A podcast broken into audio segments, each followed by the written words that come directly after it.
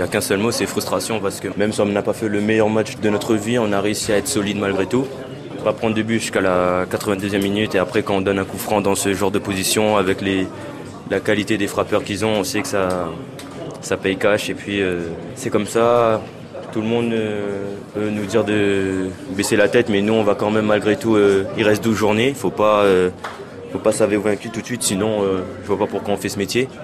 Donc on va continuer à, jouer, continuer à prouver qu'on mérite de rester en Ligue 1. Quand on est dans le trou, c'est vrai qu'on voit tout en noir, c'est dur de sortir de ce gouffre-là, mais c'est là qu'il faut qu'on montre qu'on en a dans la tête, dans les jambes et qu'on termine fort euh, les matchs qui restent.